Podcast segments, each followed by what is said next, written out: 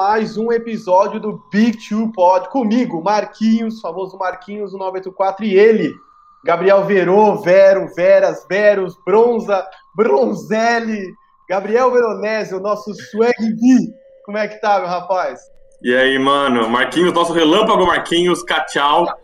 É... Pô, mano, estamos aqui mais uma vez. Podcast é aquela coisa, né? Ainda mais a gente que sempre troca muita ideia sobre isso. A gente acaba um episódio com a cabeça esfumaçando, cheio de ideias, para falar sobre mais um monte de coisa. E já foi longe na pauta de hoje, a gente já recheou bastante o que a gente tem para falar hoje. Exato, nós vamos aqui abordar a polêmica lista da ESPN dos jogadores com 25 ou menos, 25 anos ou menos de idade, ou seja, eles estavam os mais talentosos e cara, tem uma galera hypada num nível. E também vamos falar de quem abriu mão da temporada, quem deveria ter aberto ou quem já abriu e não percebeu ainda. E vamos finalizar falando de surpresas da, NBA, né? Quem a gente está vendo como surpresa nos playoffs, como performance até agora. E também vai ter um pouquinho de times no G Santos. Aquele limbo maravilhoso ao qual meu time pertence nesse momento em que você nada, nada, nada para morrer na praia. É uma beleza, viu? E vamos começar pela lista, Vero?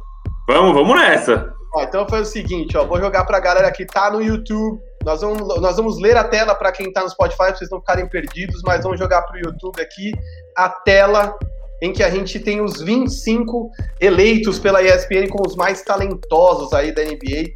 E, cara, tem algumas distorções, hein? Para quem não tá vendo, eu vou aqui falar dos 10 primeiros, tá? Vamos lá. Luca Doncic, primeiro. Segundo, Zion Williamson. Terceiro, Lamelo Ball. Quarto, Donovan Mitchell. Quinto, Jason Tatum. Meu Deus, a Drica vai ter um treco. Sexto, Darren Fox. Sétimo, Ben Simmons. Oitavo, Devin Booker. Nono, Ben Adebayo. E décimo, Shai Gildes Alexander. Cara, só nesses dez primeiros eu já vi distorção, hein? A gente já falou de outras mais para baixo. Mas vamos lá, velho. O que você achou desse top 10? Cara, é, a gente eu vou, a gente vai explanar mais, né? Mas eu tentando fazer o advogado do diabo aqui defendendo a firma, é, eu imagino que essa lista tenha sido montada pensando no hoje, né? Quem que hoje está jogando mais bola. Ainda assim, não justifica o Lamelo Ball em terceiro lugar, até porque nem jogando está. Mas eu imagino que seja isso a questão do hoje, né? Porque você vai ver o Anthony Edwards, por exemplo, que está em 19, acima de uma galera que, na minha opinião, muito melhor do que ele. Só que a questão do hype, né? A questão que você citou no começo, a questão do hype do que tá pegando fogo, o cara que tá surfando a onda. É, eu acho que a, a, a, dupla ali de cima, o Luca Doncic e o Zion Williamson, não tinha como fugir disso, essa duplinha. Mas eu acho bem discutível ali você jogar o Jason Tatum em quinto, o Devin Booker em oitavo. Cara, talvez o Devin Booker de todos esses caras aí, junto com o Luca e o, o Zion e o Tatum, o cara que tem mais poder de super estrela, né? O cara que, que, que muda patamares e tal não sei, talvez o cara por jogar no mercado muito pequeno, né, fica escondidinho ali e, e, perde espaço nessa lista. Mas sem dúvida nenhuma, eu mesmo defensor do Lamelo Ball, é, é absolutamente incompreensível você botar o cara em terceiro lugar. E mesmo que você faça uso da minha prerrogativa, né, do cara que tá jogando melhor agora, já foi por água abaixo, porque o cara nem jogando bola tá. Exato, né, cara? Eu até tenho um pouquinho, uma visão um pouquinho diferente da sua, eu acho que não é nem hoje, mas acho que muita gente fez uma métrica de teto.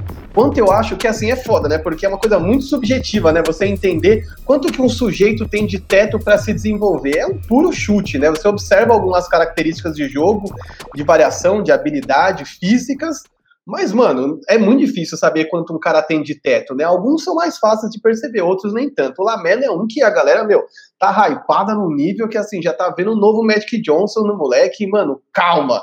E ao mesmo tempo eu percebi nessa lista uma chavinha muito interessante que é o quanto os caras que não, não atingem aquele hype no primeiro ou segundo ano de NBA desaparecem dessas listas, né? Pô, o Lonzo Ball tá abaixo do Jarrett Allen. Lonzo Ball não, tá abaixo do Harris Halliburton. Cara, calma aí, aí o Lonzo Ball tá comendo a bola esse ano. Exatamente, o Lonzo Ball tá tendo a melhor temporada da vida dele, o cara tá arremessando bem pra caramba, o cara tá tendo um impacto, o cara foi super assediado agora no mercado de trocas, um monte de time queria o Lonzo Ball, e, e é o que você falou, é, é, tem a questão do cara que tinha um hype antes de chegar, e aí não atingiu nesses primeiros anos, e a galera empurra o cara lá embaixo, E teve o cara que excede expectativas. Como a experiência foi ruim com o Lonzo e o pessoal esperava muito e o cara não tendo expectativas, com o Lamelo o pessoal foi com o pezinho atrás. Aí o cara começa a jogar muita bola, pronto, terceiro. Mas é absolutamente inviável você colocar o Lamelo na frente do Donovan Mitchell, do Jason Tatum. Jason Tatum que teve um papo de MVP, é, é, é, é absolutamente é, incompreensível para mim o Lamelo Ball nesse terceiro lugar aí. Não, total. E aí, assim, vamos lá, Vero.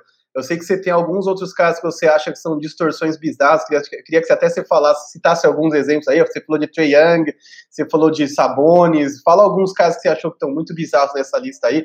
Enfim, aqui você pode citar a posição, porque acho que a galera estiver no Spotify talvez não vá ver na, tá vendo na lista, então, por favor. Ah, cara, só você ver o Halliburton em 21 ele tá na frente do John Collins, George Allen, Lonzo Ball e o Colin Sexton. É o puro hype, cara. O Halliburton é um cara que eu gosto de ver jogar, eu gosto desse armador passa muito a bola, um cara muito ativo no, no perímetro, que tem muitas estilos, né, muitos roubos de bola, mas o cara não pode ficar na, na, frente desses caras, né? O Anthony Edwards é outro que começou a jogar agora, é, é tem pouco tempo de liga, né? A amostragem que ele tem pra gente é muito curta, e os caras colocaram em 19. É, eu não sou um grande fã do DeAndre Ayton, mas o Anthony Edwards não pode ficar na frente do DeAndre Ayton. É, é impossível isso outros nomes a gente tem ainda, né? Pô, a gente falou do Domantas Sabonis. No começo do ano, o cara tava em discussão de MVP, né? Poxa, o Sabonis fazendo média de triplo-duplo. É, ele era o pivô com mais assistências na liga, chegou ali a brigar com o Jokic. E agora o Sabonis está em 18 atrás do Michael Bridges. E é uma coisa que a gente brinca muito, como inflaciona o cara que é o 3D, né? Um cara que tem um bom arremesso de três. Exato. Um cara que, e um cara que, que consegue fazer uma defesa de perímetro. O Michael Bridges tá ali em 17 na frente do Sabonis, na frente do Eiton, na frente do John Collins, na frente do Lonzo Ball.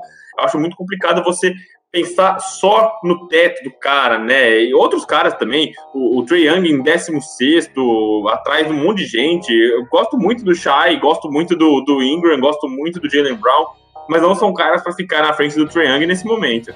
Exato, não, cara, bem, bem, eu fiquei bem surpreso com alguns caras. E assim, eu remontaria esse top 10 aí com algumas mudanças sutis, porque eu acho que nesse top 10 aí, fora o Lamelo, que é puro hype, eu acho que é discutível. Ok, você colocar algum desses caras numa posição um pouco mais assim ou outra, envolve gosto, envolve visão, preferência por posição, ou como o cara se apresenta até hoje na NBA. Tem gente aí que tem muito mais experiência que outros, né? Tem uns caras que a gente acha talvez estejam mais prontos que outros. Mas tirando o Lamelo Ball, eu acho que o top 10 é difícil, porque eu sempre falo que o top 10 é fácil de cornetar. O duro é colocar alguém sem tirar alguém lá dentro que você acha que merece permanecer. Então, eu acho que esse top 10, diz o que você acha, mas eu acho que o top 10, tirando o Lamelo Ball, eu acho que merece ajustes, mas não tá tão absurdo assim. Então, tudo bem, mas se você tira o Lamelo, quem que você coloca? Quem que sobe? Quem que ganha o lugar dele? Não o décimo terceiro, mas nesse conglomerado é. de 10 não botar no terceiro, mas nesse top 10 aí eu tiraria Lamelo para colocar Trey Young. E tá. eu talvez tirasse também o Darren Fox desse top 10, mas para colocar ele um pouco mais para baixo, talvez décimo, décimo primeiro, porque eu acho que o Ingram tá comendo a bola. Ele foi MIP ano passado e eu acho que a gente tem que reconhecer que, assim, é difícil. Eu vou falar, eu vou falar de um ponto de vista de quem monta uma lista dessa, de quem tá mais pronto hoje. Porque eu não sei qual o teto desse cara. Amanhã o cara desse rompe o tendão, os ligamentos cruzados atrás do joelho e fudeu a carreira do cara. Então, levando em conta o que esses caras fizeram até agora, eu acho que o Ingram merece estar na frente do Shai e merece estar na frente do Aaron Fox. Mas aí eu acho que é ajuste. Jogaria o Devin Booker mais para cima também. É, você é sempre catastrófico, tendo que citar uma lesão catastrófica que vai acabar com a carreira do maluco. É. Complexo, mano. É, o cara só consegue pensar nisso, é inacreditável. É eu, colocando, fazendo a minha alteração, eu colocaria Jamal Murray, porque tem uma coisa que a gente não viu de outros caras aí, né? Que é a aprovação do cara nos playoffs. Né? O Jamal Murray foi um cara que brilhou nos playoffs, é um cara que é, comeu a bola no passado, a, a, virada do Denver sobre o Utah Jazz e sobre o, o, o, Não, foi o Utah Jazz, é isso mesmo. Ah, não, sobre o Los Angeles Clippers, perdão. Também. A virada do Denver Nuggets sobre os dois teve muito de, de Jamal Murray. E eu acho que quem brilha nos playoffs ganha uma estrelinha dourada ali. E eu acho que ele merecia estar na frente de todos esses que a gente falou, do Shai, é, do Ben Simmons, do De'Aaron Fox. É, é, que a gente tem uma coisa meio de carisma, né? Eu gosto muito do De'Aaron Fox, eu gosto muito do Devin Booker, a gente acaba criando algum, alguma empatia, uma simpatia com esses caras. Mas eu acho que o Jamal Murray merecia estar nesse top 10, para mim, na frente do, do Lamelo. E aí, velho, vamos lá, vamos aproveitar esse gancho, vamos aproveitar que a gente tá falando dessas jovens estrelas, porque invariavelmente esses caras estão carregando franquias problemáticas nas costas, né? E eu acho que isso nos leva ao nosso próximo assunto, que é, né, quem abriu mão dessa temporada logo após o All-Star Game, ou quem já abriu e não percebeu ainda? Quem é o destaque desses times para você que acha que já desencanou? Cara, eu acho que a gente precisa ver, é, é, só pra gente é, elucidar aqui, né, pra gente explicar o que, que é o abrir mão da temporada. É, não é só o tanking, né? Não é só o jogar, mas você administrar os minutos de quem joga e quem não joga. Não adianta você dar 30 minutos, 35 minutos para os veteranos que você sabe que não tem mais um poder de evolução, e aí você roubar minutos dos jovens, né? Você tirar minutos dos caras mais novos que precisam de quadros, os caras precisam amadurecer, né? Não, não tem fórmula mágica para um cara evoluir, o cara precisa de minutagem, né? E a gente viu isso é, inúmeras vezes na NBA. Eu acho que o seu, a, a, as últimas vaguinhas ali no play-in do Oeste, elas estão bem abertas, né? Eu acho que do, do Grizzlies para baixo está bem aberto, né? Acho que essas vagas aí do Grizzlies para baixo, elas estão bem abertas. E aí a gente sabe que, na, assim, na minha opinião, quem piscar a vaguinha aí no play-in vai cair na primeira rodada, né? Não, não, não tem muito chão. Tô sendo sincero e honesto, né, cara? Tô, e não é que eu torça por isso. Mas a gente precisa entender o que esses caras querem, né? O San Antonio Spurs, por exemplo, você vai dar minutagem pro Dejounte Murray, pro Keldon Johnson, pro, pro Lonnie Walker, ou você vai dar minuto pro Rudy Gay, pro Perry Mills? Você pode falar com muito mais propriedade do que eu, que você como torcedor sofre no coração. Mas aí os, os times têm que fazer essa dosagem, né? O, o Golden State Warriors está jogando por orgulho, mas o Golden State é um, é um, caso muito à parte, né? Eu sinto que eles têm um problema de adaptação muito grande, né? Eles conseguem jogar só no sistema que deu certo. Só que sem as peças que fizeram aquele sistema dar certo, não tem como dar certo. É, é, você já você mesmo já me trouxe isso uma vez como uh, o Steve Kerr teve que mudar a forma como ele jogava, porque os caras que chegaram não conseguiam fazer esses esquemas tão complexos, né? Que é o esquema de wait and react, né? Os caras eles reagem de acordo com uma defesa encara eles. Só que o, o, o estilo de basquete que deu certo nos anos de título tinha André Godala, tinha Shaw Livingston, e a gente que é o grande defensor dos caras que são bons fora do, box score, são esses caras, né? os caras são muito inteligentes, o basquete deles é muito inteligente. Então, é, eles têm aquele passe rápido, aquele, aquele é, o, o, passe pela screen, pela, pelo, pelo bloqueio. São caras muito inteligentes e conseguem se movimentar com e sem a bola. Um cara que acabou de chegar, e aí eu não tô nem culpando o Kelly Oubre Jr. e nem o Andrew Wiggins, você pode ter todas as suas críticas aos caras, mas o cara acabou de chegar, ele se adaptar nesse basquete é muito difícil, muito difícil, muito difícil. É, o próprio James Wiseman, que eu acho que escolhido aí pelos Warriors na segunda pick, é um cara que ele tem um, um, um, asterisco a mais, né? Porque ele não jogou a temporada do basquete universitário, né? Ele foi suspenso ah, e não jogou. Tem isso, então o cara tá mais cru que todo mundo. Chegou todo mundo no draft, ele é o mais cru de todos.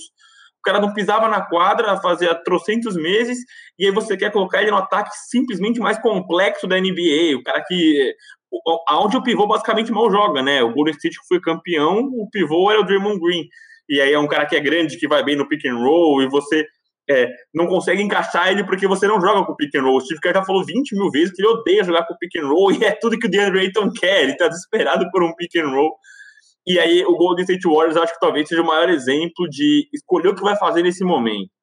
É, o Stephen Curry tá jogando com lesão, ganhou ontem do Milwaukee Bucks, e claramente carregando ali as costas, você vai expor esse cara que já é um cara que tem histórico de lesão, ou você vai começar a dar minutagem para os caras mais novos, né? Você vai começar, pô, vamos fazer um esquema para o James Wiseman se, se desenvolver. Eu acho que a, a melhor opção, a melhor, é, a melhor imagem de quem precisa resolver o que fez, da, que vai fazer da vida, é o Golden State Warriors na Conferência Oeste. Na Conferência Leste, eu queria muito falar Boston Celtics para tumultuar aqui, mas eu não vou falar Boston Celtics ainda.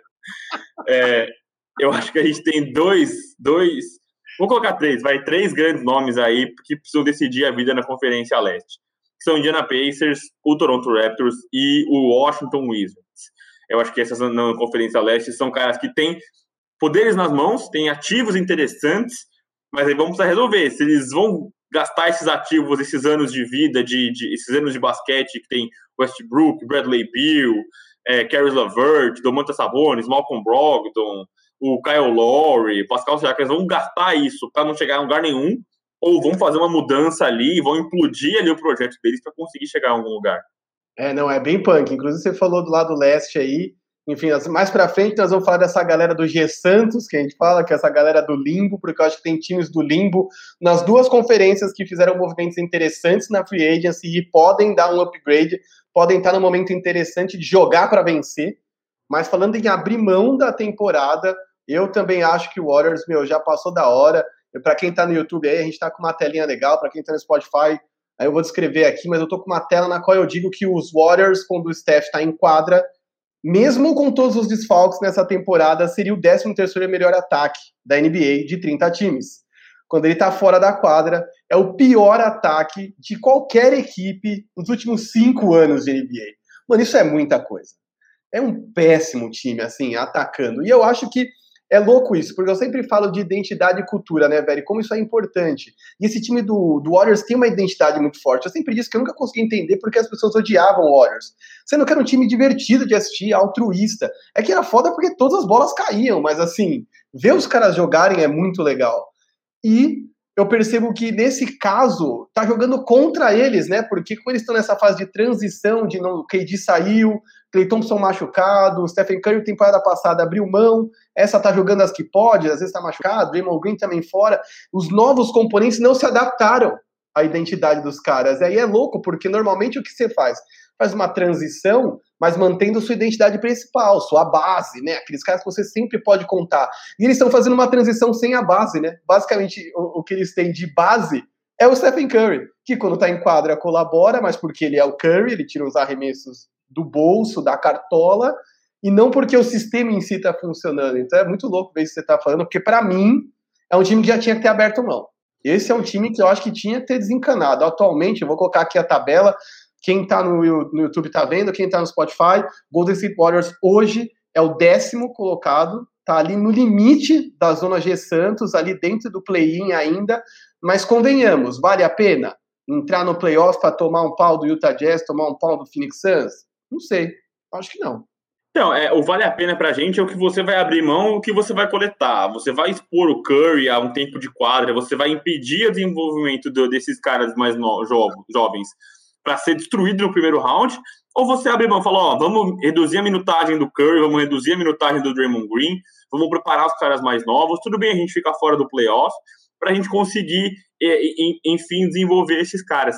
E assim, com muito peso no coração, cara, porque eu, como torcedor dos Los Angeles Lakers, nos anos de título do Golden State Warriors, eu não tinha muito, muito, muito pelo que torcer, né? Meu time tava lá embaixo no tanque em azedo.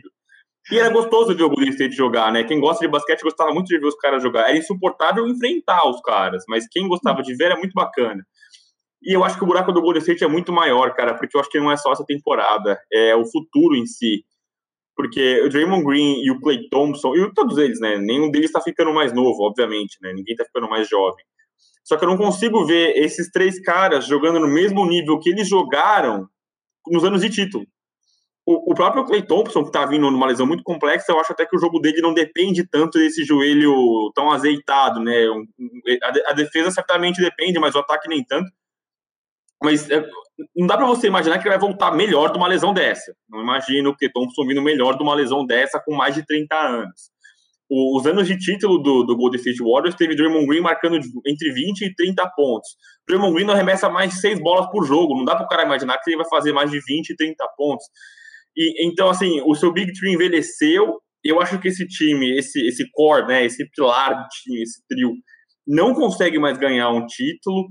É, a não ser que eles façam movimentações muito interessantes no mercado, e eu acho que o bonde está passando e eles estão perdendo o bonde, entendeu? Eles tinham aí os contratos grandes do, do Andrew Wiggins e do Kelly Oubre Jr., que eram grandes ativos no mercado, você poderia tentar fazer alguma movimentação interessante, ah, você mesmo já falou do Vucevic, é, outros caras para mexer isso aí. E eu também boto na conta do Steve Kerr, cara, acho que o Steve Kerr teve nas mãos dele grandes astros ali, mas eu acho que ele, como outros técnicos da NBA, não é um cara que se adapta. Eu não acho que ele entende o momento e alterna, encaixa seu time. Acho que ele faz muito bem com o que ele tem na mão, é, nesse momento, e aquele cara do win now, né? O cara quer vencer nesse momento. Mas eu não vejo, não, não sei nem se ele tem a, a, capacidade, o poder de desenvolver as peças novas, né? Se você pensar nas escolhas de draft recentes dos Warriors, Kevon Looney, Jordan Bell, foram caras que não conseguiram se desenvolver, sofreram com tempo de quadra. É, é, não consigo ver o James Wiseman também numa evolução tão grande nesse sistema engessado do Golden State Warriors. É, não, é bem difícil. E aí, bom, vou, vou aproveitar que você foi pro Golden State, meio que já deu seu veredito, eu também, para puxar o veredito de outros. Vamos lá. A gente tinha aqui falado, até antes de começar a gravar, que a gente ia falar, enfim, Pelicans, por exemplo. Pelicans, deve abrir mão da temporada ou não? Vamos pros vereditos e porquês aí. Pelicans, abre mão da temporada ou não abre? Cara, eu acho que não, e eu vou justificar o porquê. Porque eu acho que o Pelicans, é, o abrir mão dele da temporada não vai necessariamente você administrar, você jogar seus veteranos. É, os veteranos dos Pelicans, que sejam lá o James Johnson, o Steven Adams, o Eric Bledsoe, eu não acho que eles acrescentam tanto pro time. Eu acho que o que dá certo para eles é justamente os jovens.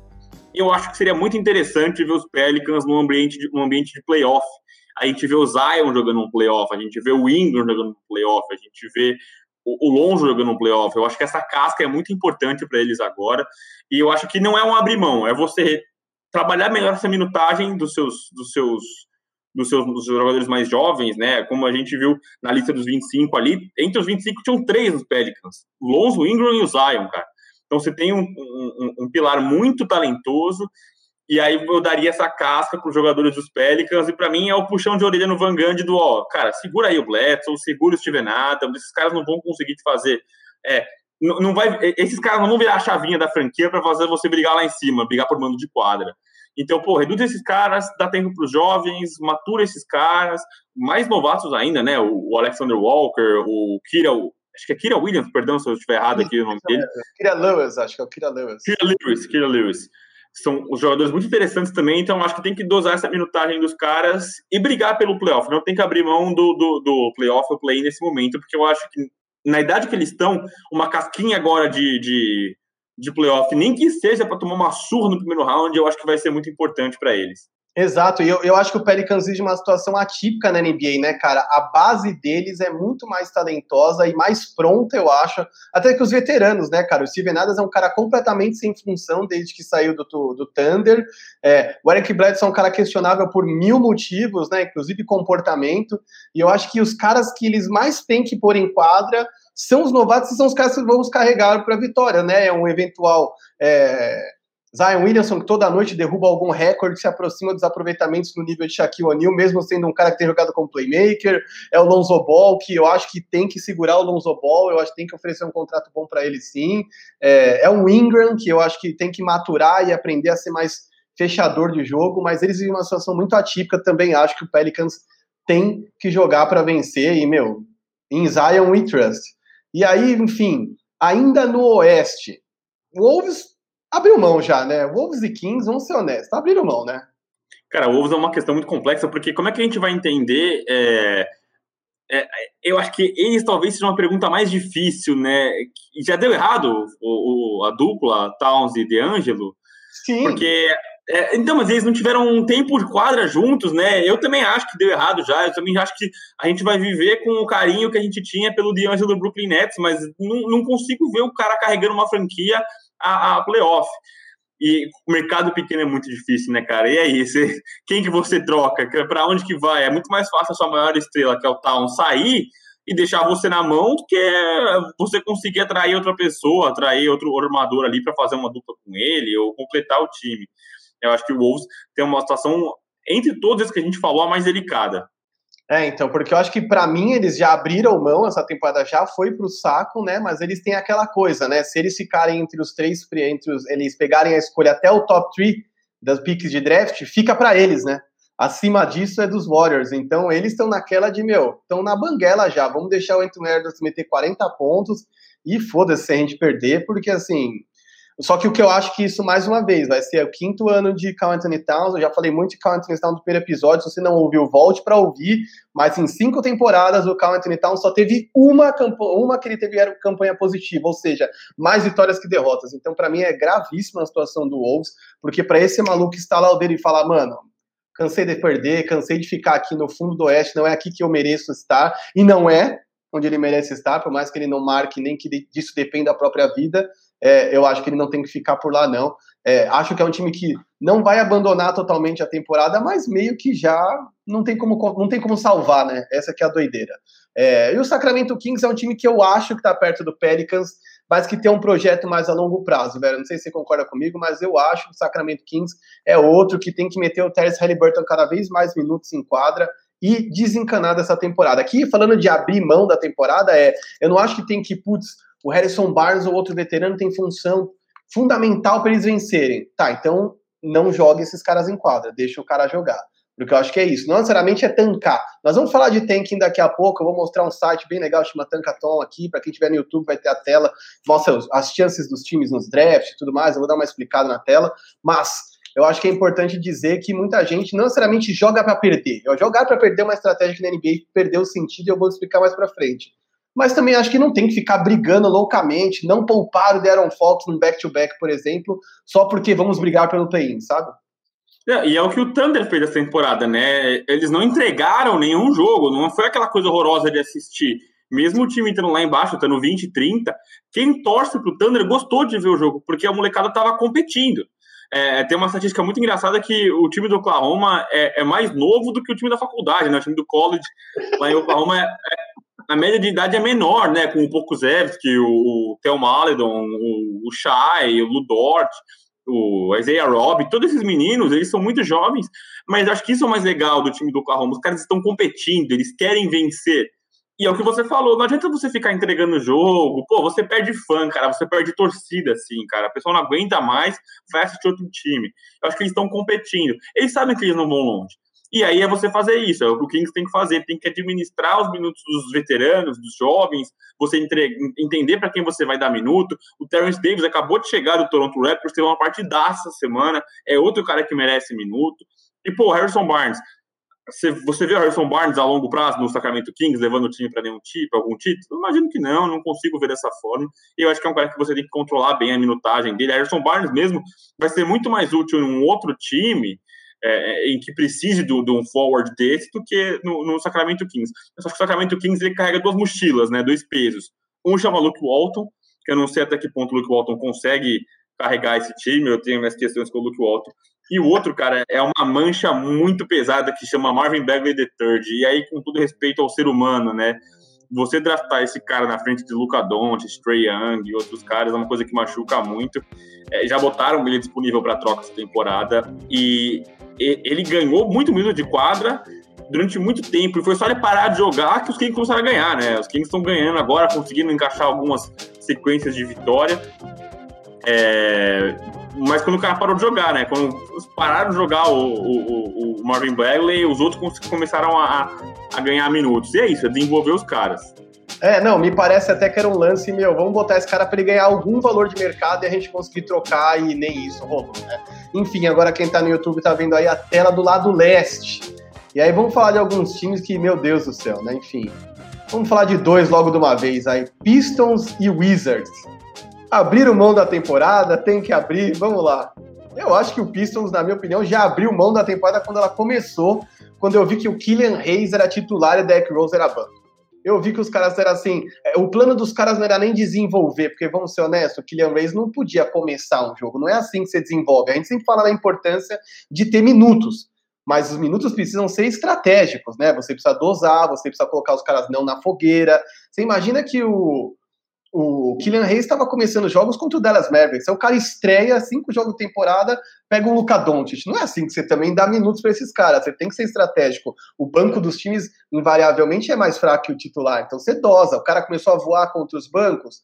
Ok, então tá voando contra os bancários, vamos pôr ele no titular, vamos dosar, entendeu? Foi muito do que inteligentemente foi feito com o Lamelo Ball, que muita gente, se entrar no Basketball Reference, vai se surpreender, mas ele começou vários jogos no banco.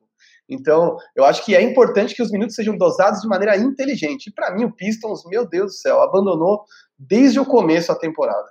É, não foi uma aposta a chegada dele como titular do Lamela no Hornets, né? Ele mereceu a vaga, ele mereceu a vaga, então E, e, você colocar o cara como titular, você coloca um holofote muito grande em cima dele e o cara acaba se queimando, né? O Kylian Reis, não vou falar que ele se queimou, mas é um cara que coloca o holofote, mundo espera muito, ele entrega pouco e aí vai fazer que nem aconteceu com o Lonzo Bossa, vai jogar o cara lá embaixo na lista de jogadores talentosos e tal.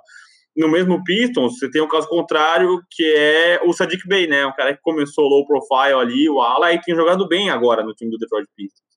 Mas acho que concordo com você, né? O Detroit Pistons começou já entregando essa temporada, é, o próprio mercado deles foi muito esquisito, montando muito mal o time, um monte de pivô no time, e, e, e não, não, não tem uma, uma, uma, organização muito disfuncional. É, e também não vejo eles com futuro recente, com futuro próximo agora. Eles têm que dar minuto para os jovens, mas como você falou, né? O movimento que eles tiveram com o, o Kylian Reis no começo da temporada tinha que ter sido agora. É agora que você deixa os jovens serem titulares para conseguir ganhar esses minutos. E você citou o Wizards, cara. É, o Wizards tem dois ativos imensos, né? Não só financeiramente, o Bradley Beal e o Russell Westbrook, mas tecnicamente são dois jogadores históricos, né? A gente vai falar com carinho no coração quando eles pararem. Pô, o Russell Westbrook, o cara que marca mais de triplo duplo, o Bradley Beal, pô, um cara pontuador pra caramba, mas não foram a lugar algum. E eu acho que o Wizards tem um buraco muito complexo que é ativos jovens, né? Eu não vejo nenhum jovem talentoso que você fala, putz, esse cara vai se desenvolver e vai ganhar minuto e é difícil. O Avdija está muito abaixo do que a gente esperava. O Thomas Bryant que se machucou, eu acho que ele cresceu bem, mas o teto dele é baixo, né? Eu não acho que ele vai muito longe disso, né? Você usa esse termo, eu acho que ele é muito justo, que é o pivô funcional. Então tem o Rui Hashimura ali, que também não é um cara, uma super estrela, não acho que ele nunca vai ser um All-Star da vida. Eu acho que ele, com muita sorte, vai ser um Tobias Harris ali. Mas com muita sorte, com muita sorte mesmo. Ele é um cara que não tem bola de três, então o, o Wizards ele precisa entender o que ele faz com esses contratos, né? Eu acho que é, você, como eu falei das outras franquias, você gastar esses anos de Bradley Beal e Westbrook é um desperdício para todo mundo. É louco, né, cara? Porque a gente fala em abrir mão da temporada e eu acho que de verdade o Wizards vai acabar abrindo mão dessa temporada por falta de escolha, né? Eles não têm ninguém para pôr mais minutos. O time dos caras, às vezes, tá quase chamando gente da arquibancada para completar o time, porque tanta gente com problema com o Covid ou contundida, inclusive as grandes estrelas, né? E mexe, Bradley Bill e o Russell Westbrook também não estão disponíveis para jogar. Então, para quem tá no Spotify, acabei de colocar uma tela aqui que diz que o Westbrook tá tendo de média nos últimos 18 jogos, agora 19, né? Porque hoje o Wizards jogou então, ele teoricamente estava com uma média por volta de 25 pontos, 11 rebotes, 12 assistências, mais uma vez uma temporada de triple-double. E nos últimos 18 jogos ele tinha feito 9 triple-doubles. E os Wizards estão 4, com a vitória de hoje, 5 vitórias, 14 derrotas. Vero, eu não sei, velho. Eu, eu falo para você, a gente às vezes ri com isso nos grupos e assim, eu amo aquele meme em que tem o Russell Westbrook no lugar do Thanos falando com a bebê Gamorra ali, com a Gamorra criança, quando ele diz, ela diz para ele, você conseguiu o triple-double? E ele fala, sim. Ela fala, e quanto isso te custou? E ele fala, tudo. Porque é isso, custa série de playoff, custa vitória, custa desenvolvimento de outros atletas, entendeu?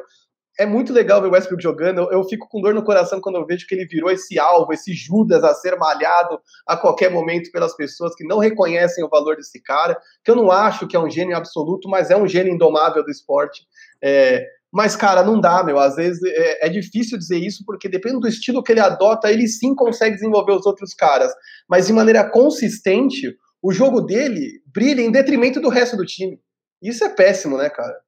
É terrível e eu queria muito ver o Westbrook jogando um basquete mais inteligente. É, é, é uma curiosidade que eu tinha. Imagina esse cara jogando um basquete inteligente. Imagina ele, ele utilizando todos os atributos atléticos que ele tem, o talento que ele tem, num sistema feito para vencer. Eu acho que isso, isso, é incrível. E eu acho que ele até se adaptou bem ao Houston Rockets, né? Eu acho que ele conseguiu entender o papel dele no Houston Rockets, não de cara, mas ele conseguiu entender o papel dele no Houston Rockets com o James Harden. Mas era um projeto muito difícil de dar certo, né? É uma coisa muito utópica você conseguir é, longevidade naquele basquete do Mike D'Antoni, principalmente encarando Los Angeles Lakers com LeBron James e Anthony Davis nos playoffs.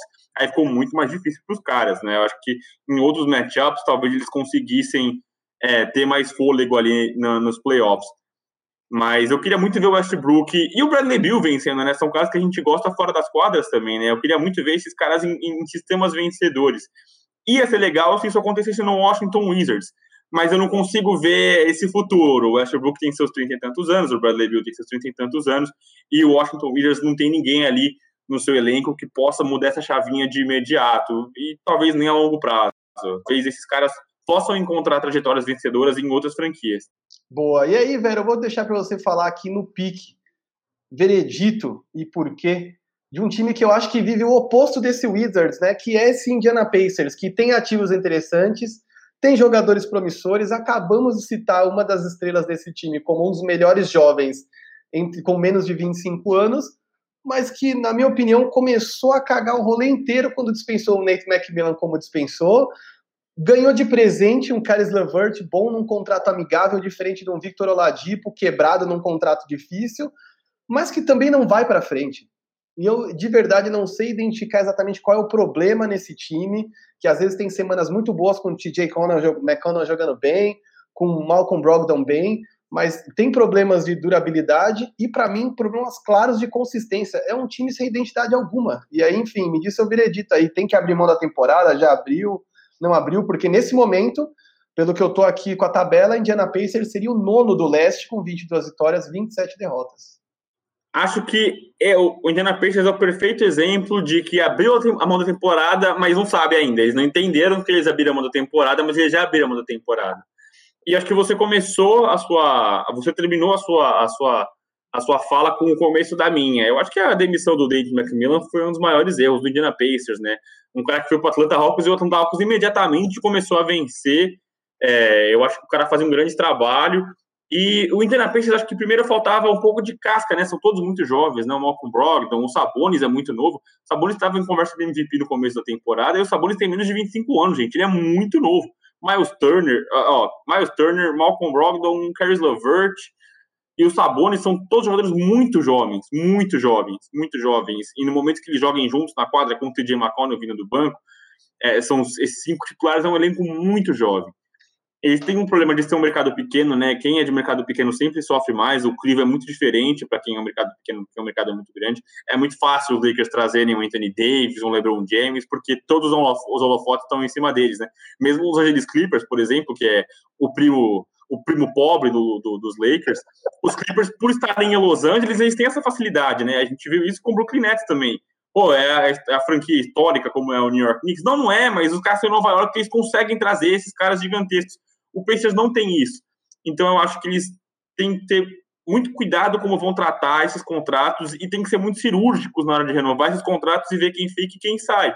É, entender quem tem esse poder de ser uma super estrela e já mudar o custo para ver, pô, a gente precisa de um cara diferente, a gente precisa de um, um cara experiente, é, é para conseguir conduzir esses caras numa evolução mais natural e que possa trazer mais frutos para eles. É, eu não acho que eles estão como o Utah Jazz estava no ano passado, que é aquele cara que margeia ali o playoff e numa temporada para outra consegue clicar e brilhar lá em cima. Não vejo o Indiana Pacers fazendo isso. Só que eu acho que sem o Nate McMillan isso está muito mais longe. É, então, é, isso é um problema para mim bem grande, assim, de verdade. Eu acho que foi um vacilo enorme. Acho que meter uma diretoria brazuca, né? Porque para quem não lembra, a gente já mencionou isso aqui, o que você não viu o primeiro episódio, ouça. Mas ele teve o seu contrato renovado e um mês depois foi demitido. Ou seja, o planejamento estava em alto, o projeto estava muito bem elaborado. Meu Deus do céu. Aproveitando que a gente já falou dos times que a gente acha que deveria abrir mão mesmo, né? Largar a temporada, enfim, e pensar num novo projeto, né? Elaborar uma coisa, pensar em peças complementares, dar mais minutos para alguns, poupar outros, né? Porque muitas vezes a gente está falando aí de um Carlos Levert que voltou de cirurgia, caras que voltam de contusão, Malcolm Brogdon é um cara que vive se machucando. Eu acho que muitas vezes até cuidar do corpo dos caras é uma coisa que pode ser feita nesse período que, enfim, a gente sabe que os caras descansaram muito menos, tem times que não, mas enfim, é, eu acho que a gente está vivendo uma temporada muito atípica, né? Mentalmente, Covid, pandemia, cara, é, tudo bem complexo. Eu acho que isso tem que entrar no planejamento dos times. E aí eu vou colocar aqui para vocês quem está no YouTube vai ver agora, eu vou colocar aqui como funciona o play-in, porque a gente está falando de times que deveriam ou não abrir mão da temporada e muitos deles estão na zona do play-in. Então, levando em conta aqui o leste, eu anotei até aqui num papel enquanto o Vero estava falando, por quê? Vamos lá. No leste, o que, que aconteceria, né? Assim como no oeste, né? A briga pela oitava seed ali, né? O oitavo colocado seria entre o nono e o décimo. O nono e o décimo hoje são Pacers e Bulls. O vencedor desse nono e décimo seria, enfim, jogaria com o, sétimo e oitavo, é isso, né? É isso, jogaria com o sétimo, com o vencedor do sétimo e oitavo para para ser a oitava seed, o perdedor, enfim, e o outro entraria ali embaixo. Cara, eu acho esse play muito legal. Eu não sei você, velho, mas eu acho que dá uma emoção a mais na coisa. Até achei que foi mais bem elaborado que o do ano passado. É... E eu tô, eu tô. É engraçado, né? Porque a gente fala de várias equipes que deveriam abrir mão, e é justamente por isso. Um Pacers pode eventualmente nem chegar no play-in. Será que vale a pena jogar, tipo, tudo ou não? Vale pegar a casca? Eu acho que vai ser uma decisão bem subjetiva da parte dos caras. É... Mas enfim, a gente ainda vai falar de Bus, eu vou segurar um pouquinho, porque hoje vai ter Bus, o Marcelião vai ficar feliz. Mas enfim, esse aqui é o formato do play-in, galera. Quem tiver no YouTube já está vendo, quem está no Spotify, vai no play, dá uma olhada, dá uma pesquisada, ou então entra no nosso YouTube, dá uma olhada aqui. Mas é bem simples: nono contra o décimo pelo oitavo, sétimo contra o oitavo pelo sétimo lugar. E, cara, mano, eu acho que vai ser bem foda isso aqui, porque, enfim, no leste a gente tá falando de um. De um quem, tão, quem tá no play no leste? Pela ordem: Knicks em sétimo, oitavo é o Celtics da Drica, meu Deus do céu, nono Pacers, e seria o, enfim, o décimo, o Bulls. Vou até puxar a telinha aqui do Oeste para que a gente possa fazer esse cálculo lá, porque aí no Oeste estamos falando de Mavericks em sétimo, Memphis em oitavo, San Antonio em nono e Golden State em décimo. E eu queria muito, muito, porque não acho que meu San Antonio vai ficar nessa posição, acho que o San Antonio vai cair. Eu não entendo, não consigo explicar porque diabos Rudy Gay e Perry Mills jogam 25 minutos numa noite em que a gente toma um blowout do Cavs perde de 20 pontos do Cavs e o Rudy Gay fica em quadra 25 minutos. Mas eu acho que o San Antonio deve cair e eu queria muito ver esse Pelicans dentro desse play, velho. Eu acho que vai ser um absurdo. Entrando onde eles entrarem, eles vão fazer um estrago. E não sei, eu não sei se eu fosse Phoenix Suns ou Utah Jazz, eu queria pegar esse menino Pelicans, não, mas enfim. Vamos ver como é que isso vai se desenrolar. Enfim, aproveitando a ponte, já que eu mostrei como funciona o play-in, vamos falar das surpresas, né, velho? Porque essa temporada tem boas surpresas, para não dizer ótimas surpresas com alguns times. E aí, vamos começar falando de Knicks. Até onde esse Knicks pode ir? Eu acho que eles têm que ser muito. Tem que rolar uma sorte com, com o chaveamento e quem vai pegar a seed ali, quem vai encontrar com eles, né? Eu acho que se eles pegarem é, um, um tanto o Brooklyn Nets quanto o Philadelphia 76ers, não consigo ver remédio para eles, é, imaginando que eles passem ali no play-in, né? Porque eles também têm a, a, da forma que tá, eles encaram o Boston Celtics no play-in, e por mais que a gente brinque muito com o Boston Celtics, a gente faça piadas aqui, ou como torcedor dos Lakers, a gente provoca muito a drica, mas eu acho que o Boston Celtics tem a coisa de, pô, os meninos lá já são experimentados nos playoffs, os caras sabem jogar playoff, é, é, agora defendendo também, fazendo contraponto, eles tiveram poucos jogos juntos, todos saudáveis, né? A Covid impactou muita gente, muitos times. Eles tiveram problema com o vestiário, o vestiário deles ficou separado, e separava a gente veterano de gente de, de, de novato e não conseguia dar química. E a gente vê cada vez mais como a química é importante no basquete. Então, eu vejo esse Boston Celtics ainda está é, em oitavo, acho que sofre muito, acho que eles erraram muito eu acho que o senhor Danny Ainge tem que rever muita coisa do que ele vem feito, vem fazendo no, no Boston Celtics, mas eu acho que eles são ali uma pedraça no sapato de qualquer um aí nesse play-in. Supondo que o Knicks passe do play-in, eu acho que eles têm que dar sorte ou o Nets cair, o Bucks conseguir briscar um segundo lugar e você talvez imaginar um Knicks conseguindo ganhar nesse Milwaukee Bucks, aproveitando que o Bucks não ganha de ninguém no playoff, e aí eu acho que eu acho que o Knicks consegue talvez sonhar com alguma coisa, mas acho que para por aí, cara. Eu acho que o Knicks não tem. É, é, a temporada do Knicks está sendo muito bacana porque a gente finalmente está vendo os caras com um time competitivo, né? É o total efeito Tom Thibodeau. Os caras estão finalmente competitivos. Mas eu acho que não é para essa temporada. Eles não estão pensando só nessa temporada. Eu acho que eles têm jovens ali que precisam se desenvolver ainda, como o RJ Barrett está se desenvolvendo ainda. É, o Mitchell Robinson é um que não conseguiu parar saudável esse ano também, acabou de se machucar de novo. Mas eu acho que é muito bom e muito gostoso a gente celebrar o sucesso dos Knicks hoje, mas eu acho que a temporada não é nessa que eles estão mirando. E ainda falta gente, né? Ainda precisam de poder de estrela para sonhar com alguma coisa mais longa. Mas eu acho que só a gente ver os caras competindo e se passar no play-in, nesse bolo complexo aí, com Indiana Pacers, com Boston Celtics, eu acho que já vai ser muito legal a gente ver o New York Knicks. Cara, eu concordo do começo ao fim com o que você falou do Knicks. E aí, para citar um outro time do leste que eu acho que vai ser uma surpresa, aí é uma aposta minha, porque até então não tinha nenhuma esperança, mas a chegada do Vucevic muda esse Chicago Bulls. Me arrisco a dizer que concordo com alguma galera do Twitter que falou isso, inclusive, se não me engano, nosso brother Luiz Araújo do Triple Double, que disse que o melhor jogador do Chicago Bulls se chama Vucevic, não é o Lavine. Então, eu diria que isso muda muitos aspectos no Chicago Bulls e a, o trio ali, Tadeusz Young, Vucevic e Lavine, pode fazer algum estrago nesse play-in. Mas, de maneira diferente, eu acho que eles vão chegar a resultados similares. Para mim, tanto o Knicks quanto o Chicago Bulls morrem na primeira rodada dos playoffs e isso já é uma puta evolução para esses caras. Se esses caras roubarem dois joguinhos é, nessa série de playoffs de primeiro round, eu já ficaria feliz demais, porque são caras que a gente acostumou a ver muito tempo no fundo do poço do leste, que é o fundo do poço da NBA, né? São as piores campanhas no lado leste, e os caras ficam no fundo do fundo do fundo do poço, cavando cada vez mais fundo em busca da, da pique dourada, sabe? Então, assim, eu acho que são dois times que vivem momentos diferentes, embora o Chicago Bulls ganhe força, e eu acho que tem tudo para se classificar sim para os playoffs, num eventual confronto contra o Indiana Pacers. Aposto todas as minhas fichas no Chicago Bulls, é, só que é o que você disse, contra um Sixers, contra o Brooklyn Nets, tem a menor chance. Se briscar um ou dois jogos, cara, levanta a mão para cima e agradece que no ano que vem tem mais, sabe? Eu acho que é muito do que o Suns viveu na temporada passada. Morreu sem conseguir ir para playoffs, mas trouxe as peças certas e hoje está em segundo no Oeste. Não sei se o Chicago pode dar esse salto para segundo do Leste, mas já é uma evolução de quem cavava buraco no fundo do Leste, né? Sem dúvida nenhuma, cara. Eu acho que é, é, a sua analogia com o Phoenix Suns é perfeito. E eu acho que eles têm uma coisa muito bacana para enxergar nesse, nesse panorama do Chicago Bulls. Primeiro que a diferença faz um técnico, né? Porque o Jim Bowling quase não jogava com o Tadeusz Young. O Tadeusz Young jogava na 3, jogava como a, small forward, né? jogava como ala ali, totalmente perdido, sem minuto. Virou um cara muito importante nessa rotação.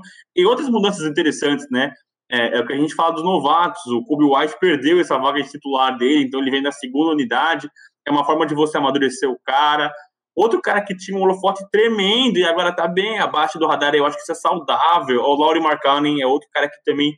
É, o torcedor do Chicago Bulls começou empolgadíssimo com ele, né? O efeito, efeito Porzingis dele, né? O cara que foi draftado meio desconhecido e brilhou. E acho saudável o cara também estar tá sendo é, é, organizado dessa forma, com minutos diferentes. Então, acho que é um puta trabalho do Billy Donovan. Acho que está de parabéns. Toda a organização do Chicago Bulls. Acho que foram muito bem no Vucevic. Não pagaram caro. Eu acho que a troca foi perfeita. Mesmo você gostando do Wendell Carter, por exemplo. O, Wendell, o Vucevic é o que esperavam do Wendell Carter. O Vucevic é hoje, não é daqui a tantos anos. É hoje, é hoje. Você não precisa esperar mais. E acho que, como a sua analogia do Phoenix Suns, o Phoenix Suns estava a um Chris Paul do topo do Oeste. E o Chicago Bulls talvez esteja a uma peça é, é, de brigar nas cabeças no leste. E eu, como eu acabei de falar, têm muitos que a gente sempre chama ativos interessantes, né? Quantos times não poderiam querer ali um Laurie Markkanen, um Kobe White? E aí não tô querendo, torcedor dos Bulls, não tô querendo chutar os caras para longe. Mas, poxa, se você precisar abrir mão de um Kobe White ou de um Laurie Markkanen por, por exemplo, um Russell Westbrook, por exemplo, um Bradley Bill que a gente citou agora há pouco, é, não estou nem achando que é o fit correto para eles, né? Não estou nem achando que é o encaixe correto para eles. Mas, poxa, é uma super estrela que pode causar o mesmo efeito que aconteceu no Phoenix Suns. Um time bem treinado, com as peças corretas, que vai jogar o time lá em cima. Eu acho que o time do o torcedor do Chicago Bulls, finalmente, assim como o dos Knicks, mas, ao meu ver, até um pouco mais de, de otimismo, pode olhar com bons olhos para esse futuro do Chicago Bulls. Não, total, cara. Eu acho que o Vucevic, como eu havia dito, é um cara que podia resolver vários problemas no Warriors, inclusive no, no formato antigo de jogo deles. É, e essa adição dele no Chicago Bulls, para mim, é, é, fantástico, cara. Um cara bom 35 pontos, pega 17 rebotes, vai te entregar número e vai te entregar eficiência, né? Vai te entregar variações técnicas é, e estratégicas de rotação com o Lavine. Para mim é incrível. A terceira surpresa que a gente reuniu aqui para a pauta, que eu acho que é uma surpresa muito interessante, embora tenha perdido para mim o seu jogador com mais holofote, mais carisma e talvez o melhor jogador da equipe, é esse Hornets, que eu achei que já deveria ter caído mais mas está se mantendo no quinto lugar do leste, cara. O que dizer? Eu não vou colocar o Hornets em quinto, não. Fiz um podcast do canal Bandeja em que eu coloquei os caras bem lá embaixo. É, a vaca na árvore, né? Como é que subiu? Como que chegou ali em cima? Não, não vi como é que chegou ali em cima. É, mas eu acho que os caras construíram um backcourt muito legal, né? O Terry Rozier, pra mim, quando ele assinou com o Hornets, eu xinguei muito. Eu falei, cara, como é que os caras vão pagar esse dinheiro pro Terry Rozier, que não é nenhuma super estrela? Mas o cara tem jogado bem, o cara tem sido eficiente. É, a, as jovens estrelas deles, algumas delas, né? Por exemplo, o Malik Monk, que tem sido um cara importante, que tem jogado bem vindo do banco. É, eu acho que eles têm outras estrelas que não estão entregando tão bem. Eu acho que pedir Washington, um cara que tem sofrido muito, tem apanhado bastante da bola. O Miles Bridges é um cara muito inconstante, e ainda assim os caras estão conseguindo chegar ali em quinto. Acho que eles devem cair, porque eu acho que o Miami vai buscar esse quinto lugar aí, o Miami deve subir. Mas eu acho muito interessante, pô, o Gordon Hayward é um cara que a gente gosta de ver jogar, exceto o torcedor do Celtics, mas todo mundo gosta de ver jogar. E eu acho que, assim como o Chicago Bulls, eles têm ótimos ativos nas mãos para conseguir negociar, né? A gente já viu que o Corey Zedler, que é o pivô titular deles, não consegue jogar mais, tem pouco minuto, aí não joga. E aí eu acho que eles começam a fazer o que a gente imaginava, né? Começa a dar mais minutos para os novatos e tal. E a gente falou aqui um monte de novatos, né? Miles Bridges, PJ Watt, novatos de jovens, né? Não novatos, perdão, isso. Mas Malik Monk, Miles Bridges, o PJ Washington, o Lamelo, tem o Devontae Graham também, que é um bom jogador, então acho que o Charlotte também tem muita coisa na mão para conseguir organizar um time para os próximos anos. Eu acho que esse ano vai ser o que a gente falou do New Orleans Pelicans. Eles vão apanhar nos playoffs é, para criar essa casca, né? A gente vai ver esses caras nos playoffs pela primeira vez e vamos ver como é que vai acontecer, como é que eles vão amadurecer, como é que eles vão absorver essa, é, essa primeira experiência. Mas acho que eles também têm muita coisa na mão bacana para trabalhar os próximos anos. É isso, né? Time que eu acho que é, são boas surpresas, mas que não vão passar da primeira rodada. Eu acho que não tem essa perspectiva. Agora, no Oeste, a maior surpresa no Oeste, para mim, é um time que a gente já citou aqui, e é o que você disse, estavam a um Chris Paul de competir. E, cara, de décimo lugar no Oeste no ano passado para segundo, Phoenix Suns. Cara, que espetáculo de temporada. Eu fico muito feliz. A gente falou na temporada passada sobre problemas de agressividade, mas vamos lá, até onde esse Phoenix Suns pode ir, velho? dependendo muito do, do play-in também. Eu acho que se pintar ali na, na, na eles encarando um, um, Grizzlies, um Spurs, um Warriors, é, acho que é, é, é, pedra cantada para eles, que eles conseguem passar com muita tranquilidade. E eu acho que o Chris Paul passa, passa muito pela mão do Chris Paul isso. A gente vê ele fazendo números muito legais, com 15 assistências, 17 assistências, um cara muito eficiente mas o Chris Paul é um cara que ele entrega muito longe dos números também. A forma como ele lidera a equipe, a forma como ele tira a responsabilidade das costas do Devin Booker, como ele organiza a equipe, eu acho muito importante. E eu acho que a gente. É, eu só não coloco o Phoenix Suns tanto como surpresa, porque ano passado, na bolha, sem o Chris Paul, eles já acabaram o ano lá em cima, né? Eles já acabaram pegando fogo o ano.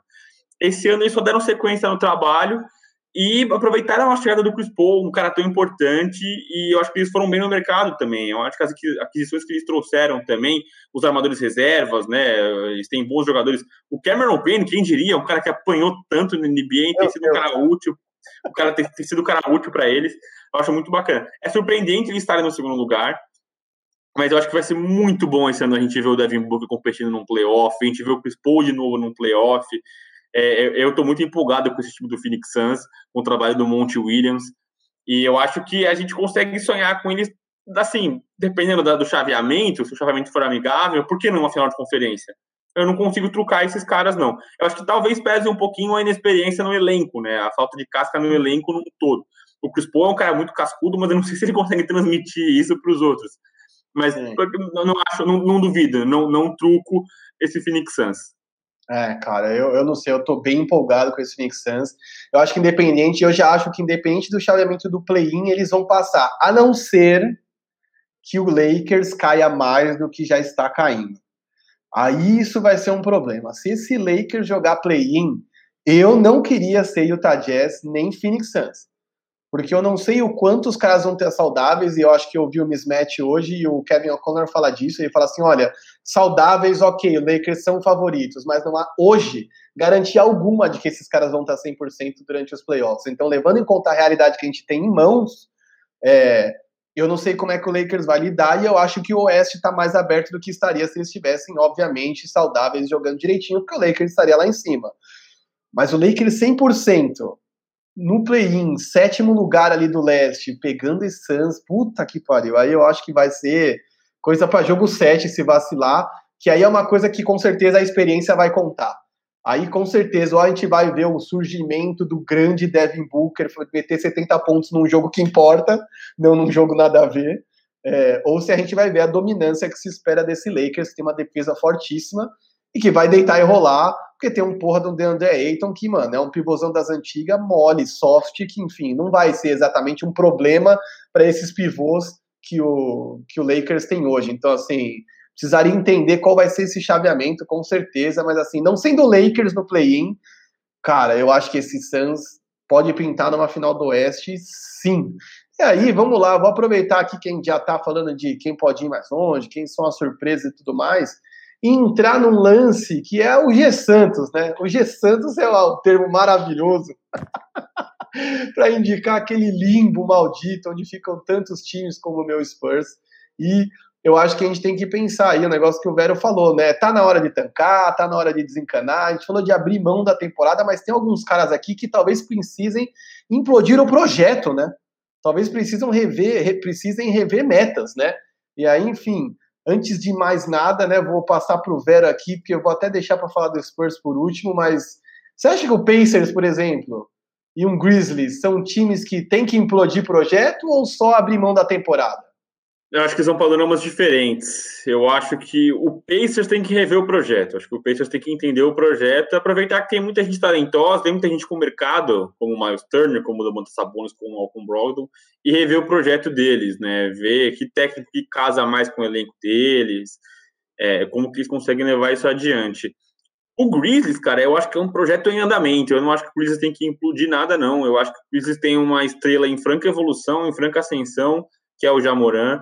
Eu acho que o Grizzlies deu muita sorte com a troca do, do, do Mike Gasol, porque o Valanciunas está jogando muito que é, muito mais do que muita gente esperava, né? O Valanciunas está jogando muito bem e não é a gente vai falar disso mais para frente, mas não são números vazios, né? É, aliás, a gente já falou do Russell Westbrook, seus números vazios, mas não são números vazios do, do, do, do Valanciunas, são números importantes. Ele casa muito bem com o Jamoran, eles se entendem muito bem na quadra. É, o, o Dylan Brooks também é um cara que tem sido eficiente nas alas, é, 28 pontos ontem. E tem outros jovens que vêm jogado bem, né? Tem o, o, os armadores, tem o DeAnthony Melton, tem outros jogadores que vêm jogando bem do banco de reservas, tem o Brandon Clark também, que ganhou minutos esse ano. E eles têm um, um, um, fator que a gente até esquece, né? O JJJ, né? O Jaren Jackson Jr. é um cara que não consegue ficar saudável, mas é um cara que saudável é muito legal de ver jogar. É um cara muito bacana de ver jogar.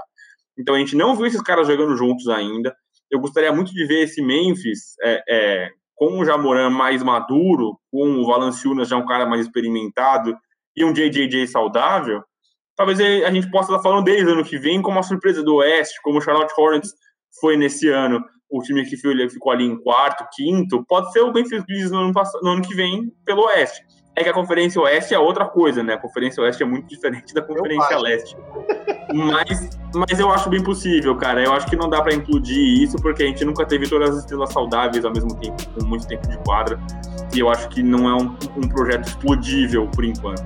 Não, e aí, puta, agora vou para outros dois times que, meu amigo, meu Deus, eu não consigo ver luz no fim do túnel, não.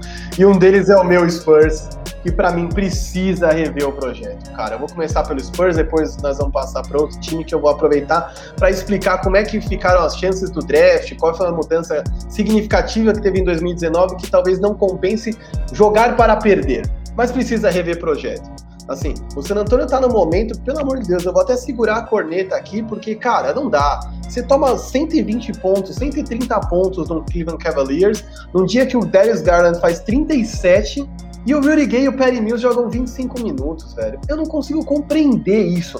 Na minha cabeça não entra isso. Não faz sentido sob perspectiva alguma. Quer dizer, além da incompetência e a passividade para não trocar DeMar DeRozan, não troca Rudy Gay, não, toca, não troca Perry Mills, espera o contrato acabar para os caras saírem de graça e não me parece ter um projeto sólido. Eu de verdade começo a achar que chegou a hora do Popovich assumir uma posição mais guru, mais GM, mais organizacional dentro do Spurs e deixar a Beck comandar a quadra, velho. Porque de verdade eu acho que já começa a passar por um sucateamento mesmo do estilo de jogo. O estilo de Spurs é muito legal, ah, é divertido de ver lá, porra, eu amo, foi o motivo pelo qual eu me apaixonei. É ótimo ver um time coletivo, é ótimo ver um time que divide a bola, é ótimo ver White, Keldon Johnson, John T. Murray se desenvolvendo. Mas é assim, quando você vê que o Perry Mills tá roubando minutos do T. Murray, eu quero, mano, entrar pela TV e agarrar o velho e falar, mano, acorda, caralho, pelo amor de Deus, entendeu? Cara, numa noite que você toma diferença de 20 pontos pro Cavs, os caras deixam o veterano jogar, e assim, eu acho que o San, o, o San Antonio precisa de um, todo um trabalho, que eu acho que assim, é uma cultura forte, sim, mas talvez não seja uma cultura mais tão atraente para os caras que estão chegando agora na NBA. Para os caras que são mais maduros, o Spurs faz todo sentido. O cara às vezes não está no auge físico, entra num sistema que vai privilegiar aquilo que ele tem de bom, num lugar onde não se tem muito ego. Ok. Agora me diz, Vero, você, que é admirador das jovens e grandes estrelas da NBA, que motivo tem um Darren Fox, por exemplo, para sair do Kings e ir para Spurs? Motivo óbvio, né? Quero dizer, não é uma coisa assim, um no-brainer. O que, que, que, o cara pode fazer para, mano, não precisa nem pensar, eu instalo dele e vou para o Spurs?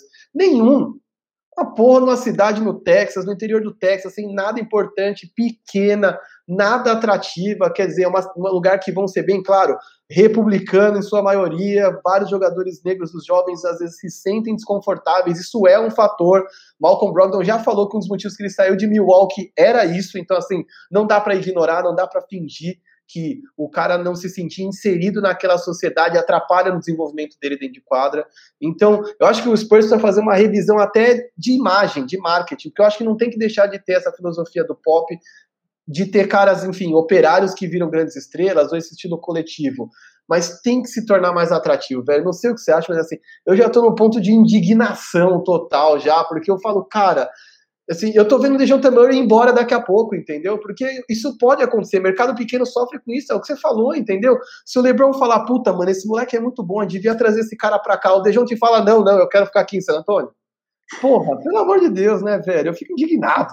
Cara, deu um agil do vigor, né? Que é pra quem assiste Big Brother aí, o Marquinhos completamente indignado e nunca vi ele falar tantos minutos em sequência, sem uma pausa. Como o coração fala alto nesses momentos. Mas eu acho que, que você falou é, um ponto que você tocou eu não tinha pensado e eu acho que é muito importante, que é de fato a repaginar, fazer a repaginação da sua imagem, né? O que o, o San Antonio Spurs ele representa e como ele se mostra para o mundo se você pensar hoje no San Antonio Spurs, ninguém pensa no rosto automaticamente do DeMar DeRozan ou do DeJounte Murray. Você vai pensar ainda no, no Tony Parker, no Manu Ginobili e no Tim Duncan, caras que já foram embora faz muito tempo, cara. Você segue com essa imagem e é isso, não atrai um público jovem. Vê quem começou a gostar de NBA agora, vê se alguém gosta do San Antonio Spurs. Ninguém nem lembra do San Antonio Spurs, sabe que tem lá um técnico legal e, pô, tá ótimo. E tem muito isso, né? Tem até nos pequenos detalhes quando tem aqueles intervalos ali do, do League Pass, que fica aquela musiquinha rolando no, no fundo. Pô, todos os times têm essas músicas novas, com pop, com rap, e aí não tô defendendo um tipo de gênero, mas músicas que atraem um público novo. San Antonio Spurs é sempre um rock antigo que, cara, eu adoro, cara. Eu adoro o ACDC, o Led Zeppelin. Mas, pô, nem conversa muito com a cultura, entendeu? E é sempre a mesma coisa, aí uma coisa antiga, uma coisa antiquada é, eu questiono muito, é, eu morro de amores pelo Pop, cara. Eu acho que o Popovich é uma pessoa especial no basquete, né? E aí não falando de jogadores mais técnicos, ele um cara muito especial no basquete. Mas eu não sei se ele sabe jogar para perder, né? Jogar para desenvolver os caras. O, Pop, o único ano que os Spurs conseguiu beliscar uma grande escolha de draft foi um ano que deu tudo errado, que foi o ano do Tim Duncan com o David Robinson, né? Então, é, é, eu não sei se o, o, o, Popovich sabe jogar para perder, não sei se ele tem paciência para isso, né? Ele não está numa. Não é um, um, técnico jovem como o Luke Walton que vai se adaptar e vai mudar o estilo dele. Pra, o Popovich não está com paciência para falar, pô, agora eu vou começar a perder. Eu não sei se ele tem essa paciência toda. E eu acho que ah, precisa de fato mudar as estruturas, né? Você vai perder caras de graça, né? Você perdeu o Lamarcus Aldridge, você perdeu, tá perdendo o DeMar DeRozan de graça, e são caras que você tem certeza que não vão ficar lá. Só os caras não vão ficar lá. O Aldridge já foi, o DeRozan deve ir também, e é, é, a que a gente fala todos ativos, né? Ativos é o valor que você tem em mãos. Tá ficando com nada, são contratos grandes, jogadores que são assediados por outras equipes, e você vai perder eles por nada. Exato, né? E assim, a gente pode até entrar no mérito de quem cabe, quem não cabe, mas é assim, se o Cavs conseguiu o Jarrett Allen e o Terrell Prince pelo preço que eles conseguiram, pô, a gente não teria conseguido trocar o Lamarcus Aldridge por um desses caras, por exemplo? Não quer dizer que vale, mas quer dizer, tem franquias fazendo negócio ruim o tempo todo, porque a gente não consegue ganhar uma troca, sabe? Não, não se arrisca numa troca. É, essa passividade me irrita demais. E aí, enfim, aproveitando a conexão Demar com o seu antigo time, vamos falar de Raptors, porque, cara o Raptors vive uma situação sui generis, né, cara? Eu, eu confesso para você que eu não entendi o que, que eles fizeram. Eu achei que estragaram o vestiário. O Masai deu uma bagunçada monstra no vestiário, perderam aquela sequência de, sei lá, 8, 9, 10 jogos seguidos é, ah, troca Kyle, Kyle Lowry, não troca, ele querendo assinar por um time onde ele pudesse ficar mais tempo, os caras meio que tratando como se já tinha acabado, assim, aquela jornada dele, aquele puta climão de despedida já, ele entrevista coletiva praticamente se despedindo dos caras, e aí o cara não vai embora, velho. E aí a gente fica tudo com aquela cara de tonto, olhando pra TV, e aí, assim, ah, beleza, o, o, fã do Toronto comemorou. Puta, mano, o meu herói ficou o cara mais significativo dessa jornada de título. Quem sabe que o, Ka o Kawhi foi importante. Mas Kawhi não é, o Kawhi não é Kyle Lowry, né? Em termos de importância histórica, de vacas magras, de sofrimento, de identificação com Toronto, que é uma coisa que é difícil. Mais uma vez, o mercado pequeno, que ainda, além de ser pequeno, é fora dos Estados Unidos. Ou seja, o cara tem que querer ficar lá. E aí, os caras vão trocar o cara e vai fazer o quê, velho? Vai dar salário bom pra ele ano que vem? Vai segurar o cara e pagar o que ele merece? Ou ele vai meter um Dirk Nowitzki e jogar por menos? Kyle Lowry é um cara que teve muito mercado e a gente já falou isso outras vezes, né, em outras lives, em muitos momentos, e a, a, todos os contornos que envolveram essa, essa possível troca, né? Que ele é um cara que não queria jogar de aluguel, ele é um cara que queria jogar, é, ele queria ir para um lugar onde ele fosse ficar de fato, onde ele iria renovar, e aí isso engessou muitas trocas. É, e a gente não sabe muito bem o que passa na cabeça do, do Masai, né? Que, o que, que ele, como que ele organiza essa franquia. Eu não acho que o Toronto é um caso perdido que você tem que implodir a franquia. Por quê? Porque com o time que eles têm hoje, no ano passado, eles brigaram nos playoffs de igual para igual com muitos times grandes. Um time muito encardido, muito, um time muito enjoado. Eu gosto muito do Nick Nurse. Só que eles perderam duas peças muito importantes, né? Eu acho que o Serge Ibaka e o Mark Gasol é, é curioso que eles não estão tendo um grande encaixe nas equipes que eles foram, né? Mas são caras que fazem toda a diferença para o time. O time é outro sem eles. E, o, o time se destabilizou, o time se perdeu.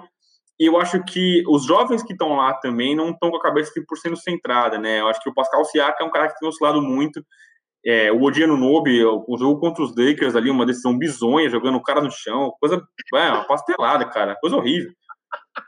Meteu o pilão do Zangief no Dennis Schroeder. O cara tá segurando o cara pra não cair, velho. Pelo amor de Deus, velho. Foi uma cena patética, cara. Uma cena patética. E são caras que chegaram jovens na liga e eles chegaram em times vencedores, né? Eles chegaram na liga e, pô, campeão. Os caras foram campeões.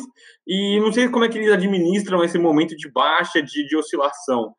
E aí você vai fazer o quê? Você vai renovar com o Kyle Lowry e vai manter. Você acabou de renovar com o Fred Van Vliet. São dois caras que que, que seguram a bola da mesma forma, caras que organizam o jogo. Eu não sei, cara. Não sei se talvez eles consigam manter aí o Kyle Lowry e trocar o Van Vliet num, num futuro, pensando numa outra peça que possa encaixar e eles voltarem a competir. Mas o Kyle Lowry tá ficando cada vez. A, a, a, ele não tem tempo para se, se adaptar mais, né? O Kyle tem seus 30 e tantos anos. Como é que você vai trazer alguém para um futuro, para a sequência, para o futuro?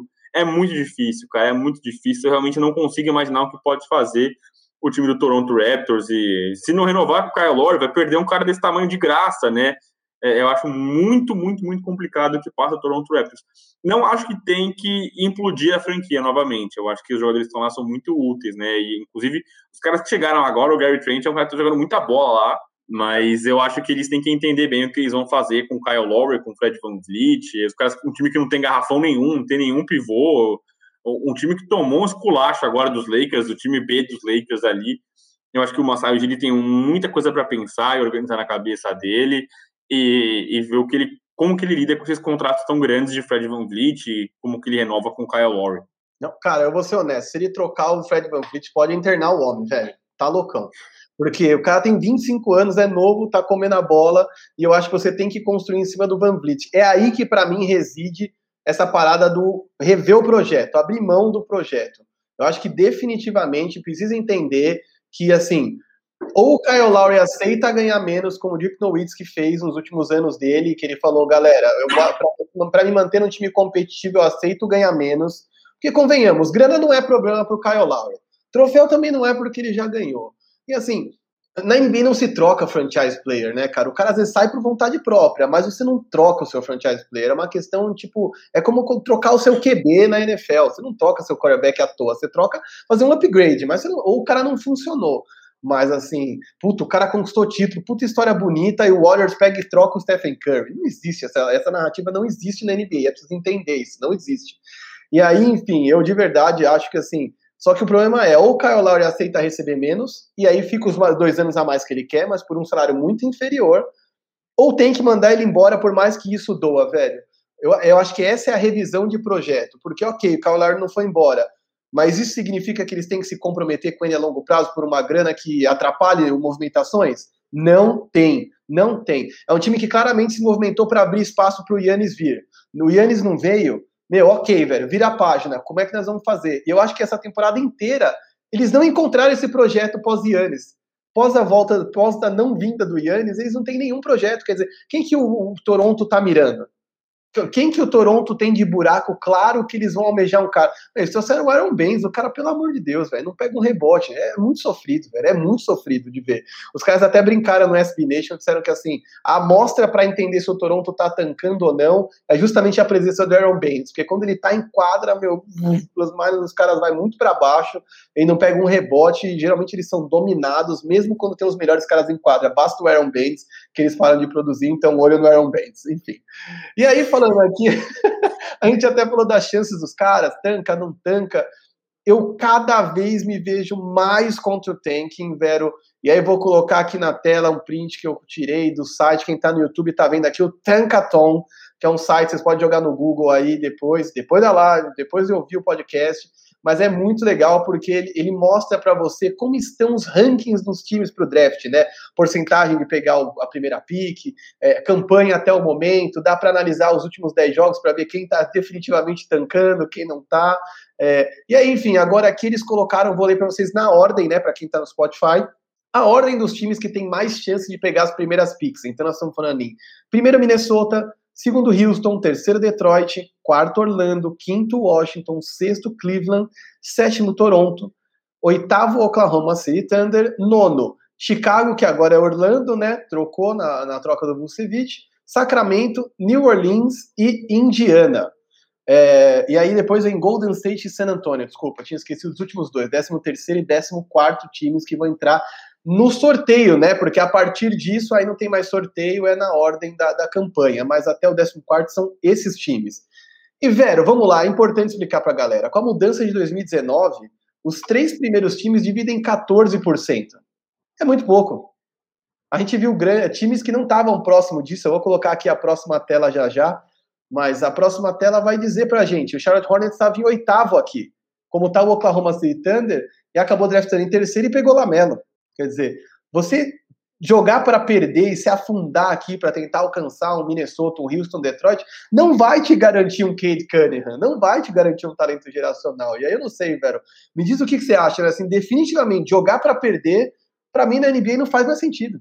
Não, de forma alguma. E como você colocou ali as picks, a gente vai ver que daqui a pouco vai ser tudo o Oklahoma City Thunder, né? Que o Sam Prest recolheu, recolheu todas as picks do, dos próximos drafts. E eu acho que o Thunder, que é o cara que é, o cara, né, a franquia que tem todas as picks de draft nos próximos anos, tá dando uma aula sobre como conduzir esse momento, né? Ele tá dando quadro para os jovens sem querer perder. A gente já falou aqui mais cedo no podcast como eles estão competindo, cara. Então é você incentivar essa competitividade. Como é que você vai é, desenvolver um cara pedindo para ele perder?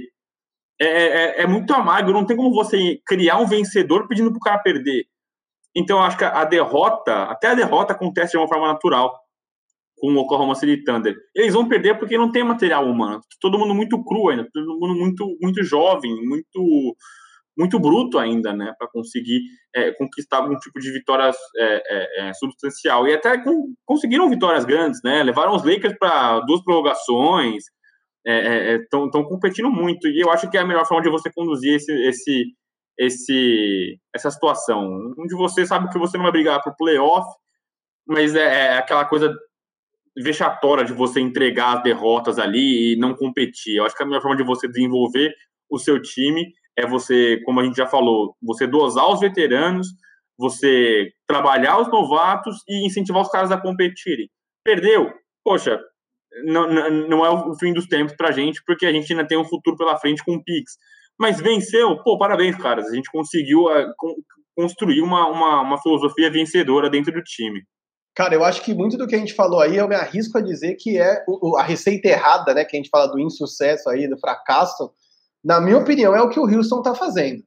O Houston não era um time para perder tudo esse jogo seguido, sabe? Chegar a quase 20 jogos, derrotas seguidas, tá numa sequência de cinco derrotas de novo. E assim, não necessariamente o Houston vai ser recompensado com uma pique de topo de draft. Mas o que você tá machucando o desenvolvimento de um Tate, de um Woods que estava tendo uma boa temporada, enfim, óbvio que esses caras convivem com contusões, muitos deles ficaram fora por outros motivos. Não é um time bom, não é que era um time que era para estar tá competindo, mas eu acho que você está machucando o desenvolvimento desses caras quando você trabalha esses caras numa cultura que joga para perder. Tipo, até as, eu, eu, por exemplo, não sei se eu teria me livrado de Marcus Cousins, embora não acho que o DeMarcus Cousins tenha futuro, enfim, deveria permanecer por lá mais tempo. Mas não sei, fico com a impressão de que eles estão fazendo tudo errado. Para quem está no YouTube, já está vendo a tela, para quem está no Spotify, coloquei agora uma matéria interessante que diz que em 2019, Memphis tinha a oitava ali, né? Tava em oitavo no, em chances de pegar uma top pick, né? A, a melhor a pick 1 do draft e acabou pegando o Jamoran em segundo.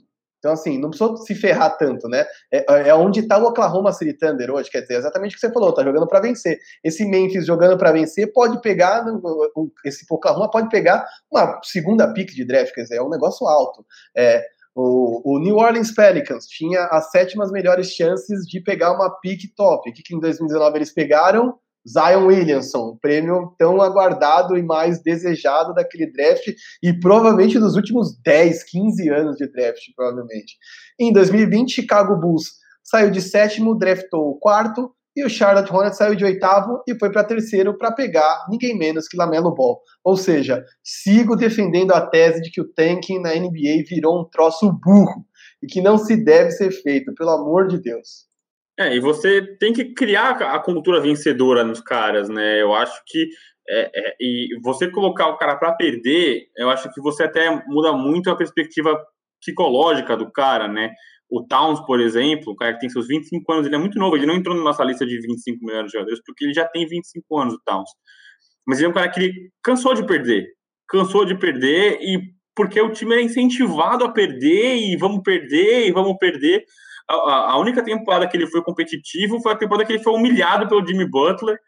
E eu acho que é, é, é, deve pensar na cabeça do cara, né? O cara sabe o quanto talentoso ele é, e o Towns, pelo amor de Deus, tudo que ele passou de problema pessoal esses últimos meses é uma coisa que ninguém merece passar no planeta.